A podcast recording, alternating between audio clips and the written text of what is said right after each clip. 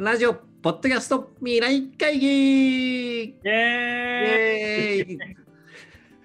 この番組はですね、えー音声プラットフォーム、 Voicy 代表、緒方さんと文化放送の村田の2人で、えーラジオの明るい未来、ポッドキャストの楽しい未来を考えていく未来会議でございます。やっちゃいましょはい、いろんな人に参加していただきながら、えーどうやったら音声がもっと面白くなるのかな、盛り上がるのかなっていうのを考えていければと思っております。う。はい。で、結構、その、今、 Voicy もありがたいことに多くの方があの採用とかでも受けに来てくださるんですよね。でその中でやっぱラジオ出身者の方もたくさんいるんですけど、うんあのーこう結構企画とか番組提案みたいなこんな感じの方がいいと思いますっていうのがなぜいいと思うんですかって言ったらやっぱ答えられないんですよね。答えられない。そのなぜいいっていうのはその番組がこんなの今までなかったんでとかこういう人喜ぶんでとかこういうこういう情報を世の中に届けた方がいいんでとかうん。そういうこと言うんですけどじゃあ誰が聞くんですかとか、あなるほど。うん、じゃあこれこういう人たちにはどう届けるんですかっていうそのなんだろうな。自分のリスナーさんのユーザージャーニーが分かってないと。興味を持つ、もう一回聞く、うん。そしたらもう一回聞きに来るとか、コメントとかを残しに来るとか、まあ、おはがき出したくなる。で、もっと聞く、人に紹介するとか、どういう形でこのコンテンツは伸びていく流れになってるんだと。うーん。例えば、そのさっき出てきたんで、ここ一番のカレーがあった時に、カレーが出てきて、めっちゃ美味しいんですよって言ってるだけだったら、じゃあそれどうなんのっていう話で、うん他の人に食べてもらう他の人が食べることによって、えっと、また美味しいって言った人が次の人紹介するんだよねとかそれから一緒に食べにおいでっていうか雑誌で食べたいまた食べたいっていうのかお前あれ食った方がいいよって喋るのかそしたらまた人が来るで必ず一緒に食べるんであれば一緒に食べるようなテーブルをたくさん用意するべきでカウンターにするべきじゃないんですよね。なるほど。うん、だからそこのそのそれ聞いた後に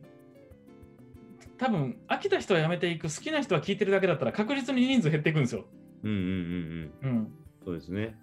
そこのそういうところを考えず自分でいいものを作ったとりあえず良くないですかいいものを作った以外は知りませんみたいな感じになってると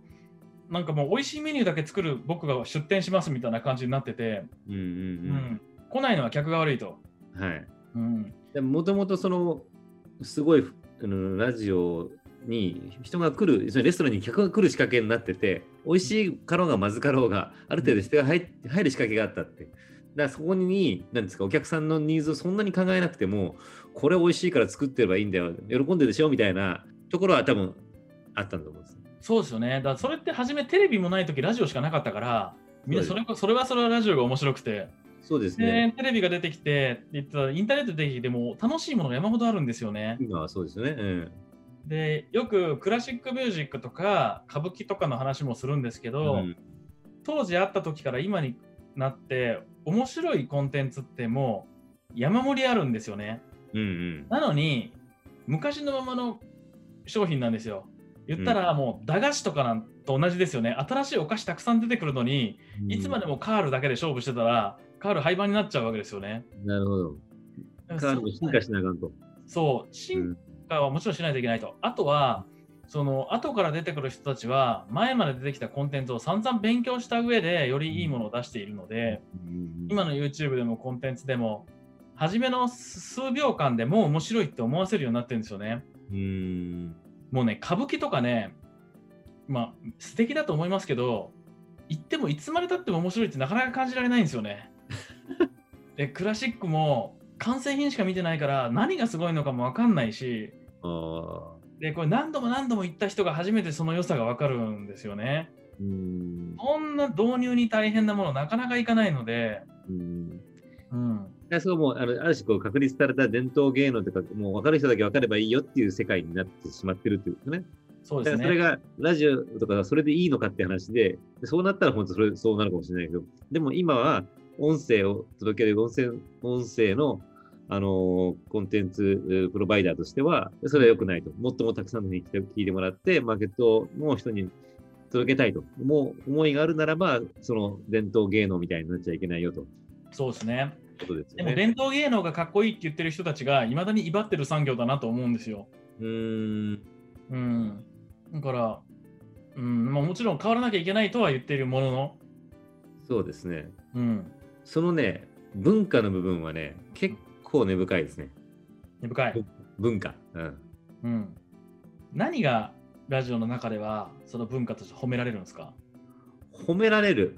褒められる。あさすがすげえなとか、こうあるべきとか、うんその偏った文化って何があるんですか？ややっぱりその、もともとの出自が、えっと、免許事業であると。で、うん免許をもらって、その免許に従って、えーまあ、放送法に従ってやってるというところがあるんで、えー例えば報道機関でもあるとか、えージャーナリズムもあるとか、えーなんか公正なことをしなきゃいけないとか、偏ってはいけないとか、うんえー人を傷つけてはいけない、まあ、当たり前のことはあるんですけども、っていうのがあると。うんという上で、えっと、なんだかこう自らをこう狭めてるとか、こう律してる、しすぎてるところは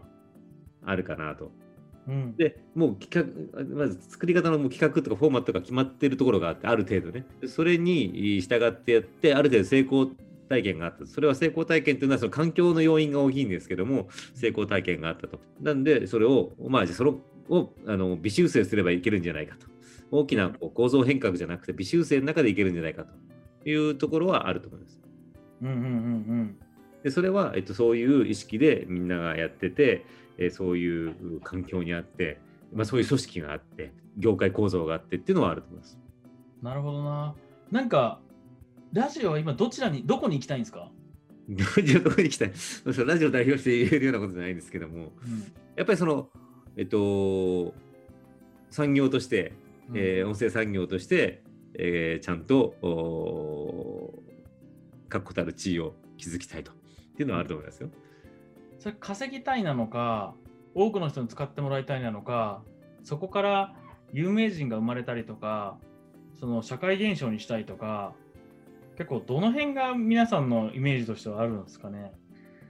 まあ、それはね、あのーまあ、いろいろあると思うんですけども、まあ、民間放送局としてやっぱ稼ぎたいっていうのがありますね。うーん。稼ぐ方法。コンテンツサイドとしては、このコンテンツをたくさんの人に届けたいっていうのが一番です、もちろん。で、それだけ考えるだけじゃないんで、うんそれだけだったらいいですけども、それはだって趣味の世界になっちゃうじゃないですか。やっぱりうん事業してる以上は、そのたくさんの人に聞いてもらった上で、お金をしっかり稼ぐっていうのはあってもいいんじゃないかなと。なるほどね。なんか、お金を稼ぐために番組を作るのか、その番組がをどんどん作っていくためにお金を得るのかって結構差があると思うんですよね。あーお金を稼ぐために番組作るっていう感覚が多分ないです、今。あのうん。ないですけども、最終的にそのお金を、あコンテンツでお金を生み出していかなきゃいけないっていうことはあって、うん。で、なんかその旧来、えっと、放送局の組織って、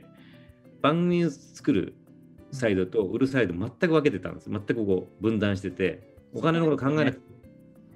うんあの考えなくていいと思う。とにかく面白いもの作りましょう、くださいと。うんまあ、その、えっと判断基準はあの視聴率とか、聴取率とかうん。ですよっていうので、分かりました、じゃあドラマ作ります、バラエティ作りますってこう作ってたと。で、うん。全く違うサイドでそれをセールスする人たちがいて、その広告商品が多かったんで、広告代理店さんとか、あるいは広告企業の宣伝部とかにセールしてた全く分断されてたんですけども、なんかこう、今こう、割とこう、それがシームレスになってきてるところはありますよね。うんうんうん。つまり、えっと、実際問題、面白いもの作ろうと思ったって、それ金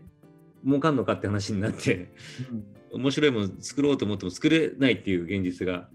うん。あるんで、だから作るクリエイターの方も、こうすればじゃあお金も入って、あの面白いもの作れるんじゃないかっていうところまで考えなきゃいけないし、うん。売る方も逆に、えっと、ただ金になるっていうんじゃなくて、これがあのコンテンツだったら、えーより、えー皆さん、ユーザーにとっても、あの広告主にとってもいいんじゃないかっていううん考えなきゃいけないしっていう。それは多分うまうまく回ってないからこそ両方シームレスになってきたんだと思うんですけど。なんかこう、鶏卵な気がしますね。うーん。お金が入らないから、お金のことばかり考えるから、面白い番組作れないから、人が来ないみたいな。うんうんで、それを逆に、なんかお金のことを考えず、めちゃくちゃ面白いものを作ったら、人が来てお金が入るっていうスパイラルにもしできれば、そうですね、そうですね。どんどん作っていけるわけですよね。今も多分そういう構造もあるはあると思うんですよ。あの別にほらあの、今私はどっちかというとそのちょっと客観的な目で話をしてるんですけど、うんもうちょっとコンテンツのクリエイター側のディレクターとか、あーなると、いやいや、面白いもの作る作ったらもうなんぼでしょと、ね。メーカーの商品が良くないと売れないでしょみたいなうん話で、もちろんみんな考えてると思いますよ。うんうんうん